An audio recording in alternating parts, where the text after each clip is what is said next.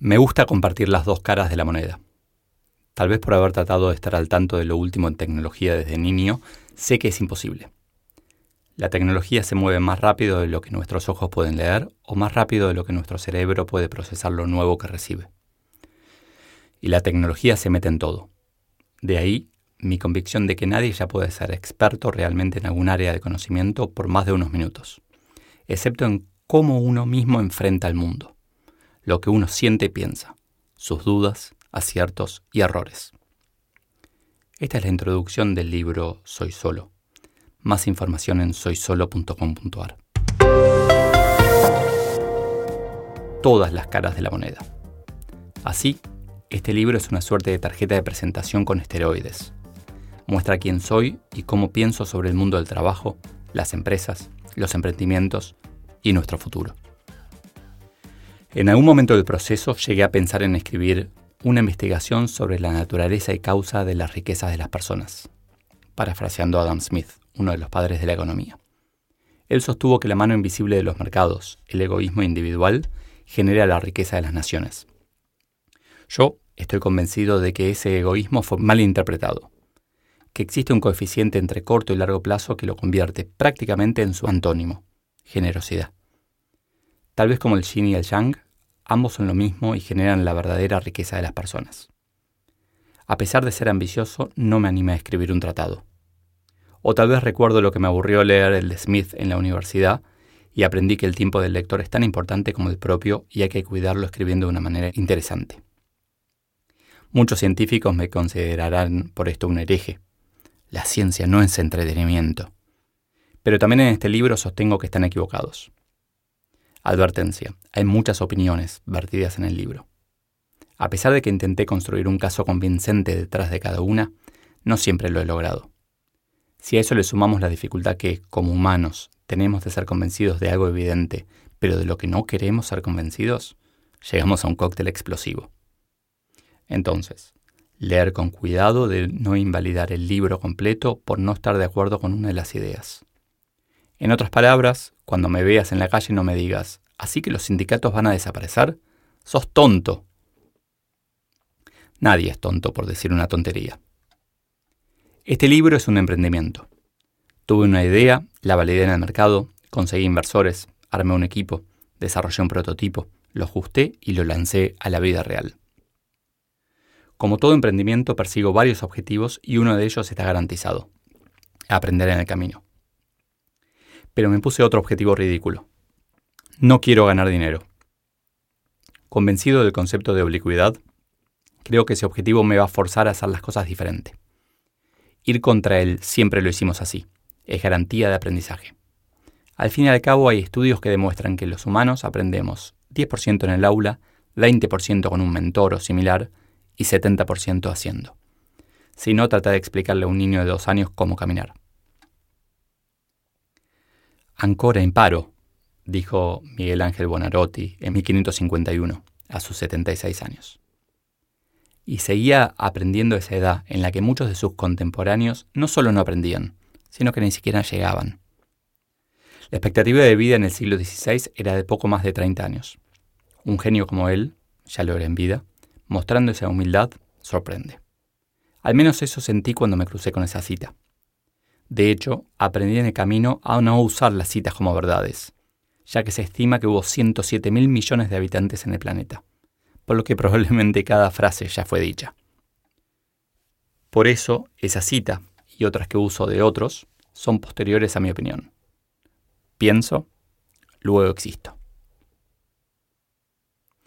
En otras palabras, no uses las citas de este libro como dogmas, sino como conclusiones de procesos de razonamiento. Siempre que puedo, cuando publico mis citas en las redes sociales, una de las formas en que hago marketing, pongo un link al artículo que le dio origen.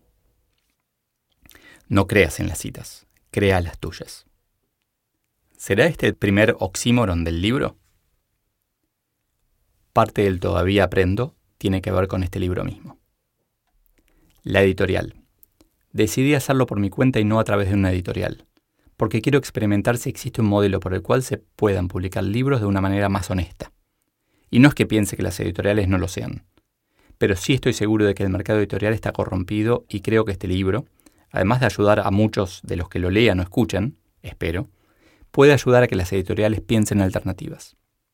Y una vez más quiero ser útil a otros que quieran explorar caminos similares. Si me va muy mal, sabrán que es arduo, difícil y quizás no les valga la pena el esfuerzo. Si me va muy bien, no habrá dudas de que es el camino. Si me va gris, en el medio, aprenderemos todos juntos qué cosas estuvieron bien y cuáles se pueden mejorar. Tenés que hacer el ebook y pasarle los ahorros al consumidor. Claro, todos lo hacen así. Motivo suficiente para hacerlo distinto, como profundizaré en otro capítulo. Empecé por la versión en papel, con foco absoluto en ella. Estoy convencido de que hay libros para papel, otros para PDF, algunos para audiolibro y otros para el medio que sea. Colocar todo el foco en la versión impresa me ayudó a pensar cómo aprovechar al máximo el medio. Las otras versiones están en mis planes, porque quiero tener el mayor alcance posible, pero cada una merecerá un contenido adaptado al medio. Tiradas pequeñas cerca del lector.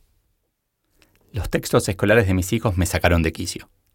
Fui a vender uno de geografía para no tirarlo a la basura y me dijeron que salieron dos ediciones nuevas estos últimos dos años, mejoradas, que ya nada querría el que ofrecíamos. Fantástico, le incorporaron las nuevas tecnologías aplicadas a la geografía. Vale la pena hacer ediciones cada año, le dije al vendedor. No, en geografía casi no cambia nada más que los números de página que el profesor usa para darles que estudiar.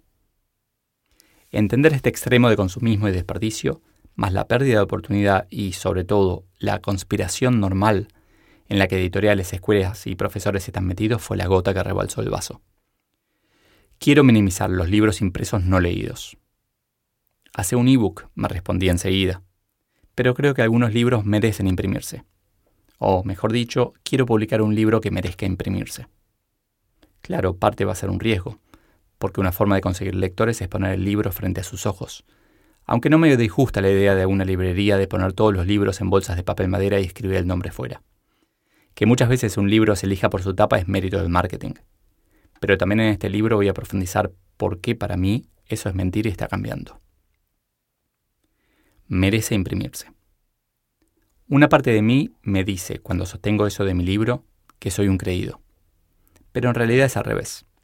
Pensar en un libro que merezca imprimirse me entusiasma y me desafía a crear el contenido, no a crear que ya lo tengo. Nunca fue tan fácil publicar un libro, pero no quiero convertirme en una fábrica de libros. Quiero uno que realmente valga la pena. ¿Por qué decidí publicar un libro en papel después de publicar semanalmente desde hace dos años en la web? Porque creo que quienes leen en Internet no son tantos como creemos y que hay textos que requieren más tiempo, más profundidad, más tranquilidad y que en algunos casos vale la pena tenerlos entre las manos para leerlos. Durante décadas le tuve tanto respeto a los libros que no doblaba la esquina de ningún libro, ni resaltaba un renglón. Hoy creo que el libro permite sentirlo y que el mejor cuidado que podemos darle es integrar sus ideas, o las opuestas, a nuestra opinión. Marcarlo para visitarlo de nuevo o para resaltar algo que no queremos olvidar. En papel se lee más tranquilo. En papel se puede volver más fácil para atrás. En papel se puede levantar la vista de la hoja y pensar. En papel se puede abrir al azar. Contenido repetido y contenido nuevo. En el camino varios expertos del mercado editorial me dijeron que el libro no podía tener parte del contenido en Internet. Tal vez lo pensaban honestamente, pero cuando leí uno de los contratos que recibí de una editorial, entendí que es parte del modelo. Se ceden todos los derechos por un tiempo determinado para una geografía en particular. Y la editorial cree que el lector, si encuentra algo gratis, no lo va a pagar. Yo estoy convencido de que no es así. Creo fervientemente, y parte de mi vida independiente se basa en eso, en la bondad y honestidad de la gente. Negocios que vencieron al mismo tiempo a la versión tradicional y a la piratería lo demuestran. Spotify y Netflix. La gente paga por algo valioso, lo considera justo. Además de que el libro en papel es otra cosa. Ya llegó a muchas personas a través de los artículos que publico en LinkedIn. El que publiqué cuando decidí irme de Staples, Soy Solo, lo leyeron más de 50.000 personas. Pero quiero intentar llegar a más personas. Y a los que ya me leen, llegarles de un modo distinto.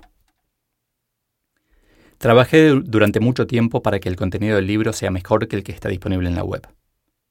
Porque lo pensé, porque rehice algunos textos, porque agregué contenidos, porque me reuní con gente que admiro para aprender y validar ideas, y porque le di muchas vueltas para ver cómo hacer para sumar valor. Porque es un libro que no está escrito desde ningún púlpito, Está escrito desde mi experiencia y refleja mis sufrimientos, mis alegrías, mis éxitos, mis fracasos, mis aprendizajes. Está escrito con las tripas y el corazón. Bajo ningún punto de vista quiero que sea un libro más. Me enoja cuando me encuentro con un libro que no debería haber sido creado. Y no quiero que nadie piense eso del mío. Quiero que quien lo compre esté orgulloso de tenerlo en su biblioteca. ¿Cómo leer el libro? Antes que nada, admito que traté infructuosamente de leer Rayuela, de Julio Cortázar. Me aburrí. Admito también que siempre me gustó la serie Elige tu propia aventura. El libro tiene muchos capítulos cortos. De las novelas más modernas entendí que lo hace más fácil. Sirve tanto para el que se sienta un par de horas a leer como para el que lo hace en un semáforo. Bueno, tal vez sea una exageración, aunque no creo. Pero, a diferencia de una novela, cada capítulo puede ser leído de manera independiente.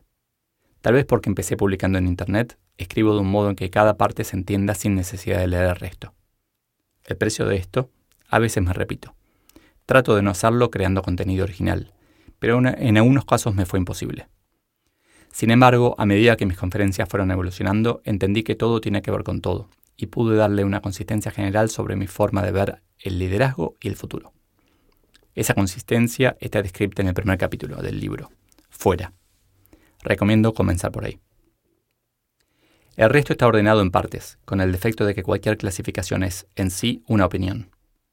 Tal vez por mis cambios en los últimos años lo separé entre en la empresa, transición, de la empresa y futuro. Seguramente cuando pase el tiempo encuentre otras formas de organizarlo, pero creo que esta sirve para los tiempos que corren.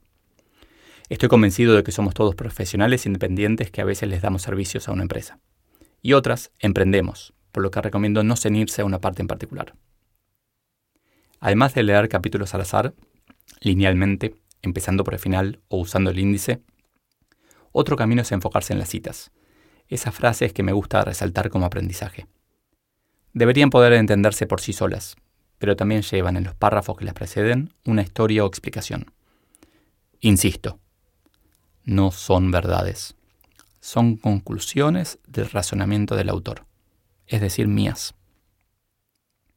De mi experiencia en conferencias y online, robé la idea de colocar las preguntas del público al final de cada parte, tratando de anticiparme a esos vacíos que puedan quedar. Seguramente quedarán muchos igual. Si lo que buscas es un libro escrito por un experto con verdades absolutos, podés devolverlo y te doy el dinero. De verdad. O empezar por el capítulo del líder guerrero al líder empático, que escribí casi en contra de mis principios. Por último, reordenando algunas de las letras del libro, podremos obtener un cuento corto de Isaac Asimov, Ray Bradbury y Edgar Allan Poe, tres de los autores que me marcaron en mi adolescencia. Les recomiendo leerlos a ellos directamente muchas más variantes que Cortázar. In your face, Julio.